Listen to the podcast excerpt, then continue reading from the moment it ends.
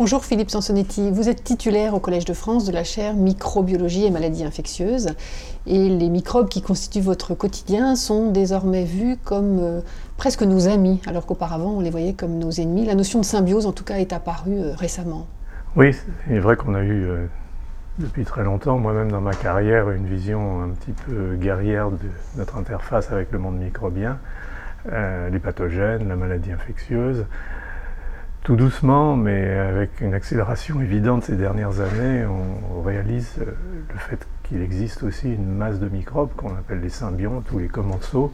qui en réalité peuplent nos surfaces, en particulier notre tube digestif, et qui jouent un rôle euh, extrêmement positif par rapport à notre euh, physiologie et qui l'ont joué très probablement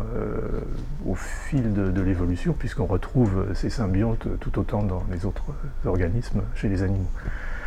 Donc on réalise euh, à l'heure actuelle, grâce en particulier aux nouveaux outils de la génétique, de la génomique, euh, de la biologie moléculaire et cellulaire, l'impact qu'ont ces flores sur notre santé en réalité, euh, l'impact qu'elles ont dans le domaine de la défense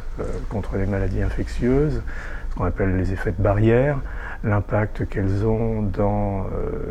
la mise à niveau de notre système immunitaire, à la fois local et, général,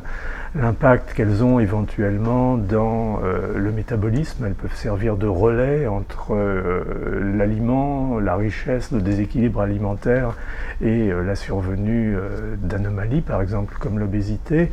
Mais on sent qu'à chaque niveau, avec même quelques dérapages, si on peut dire, en termes de maladies, euh, l'effet global euh, est, positif et on découvre de plus en plus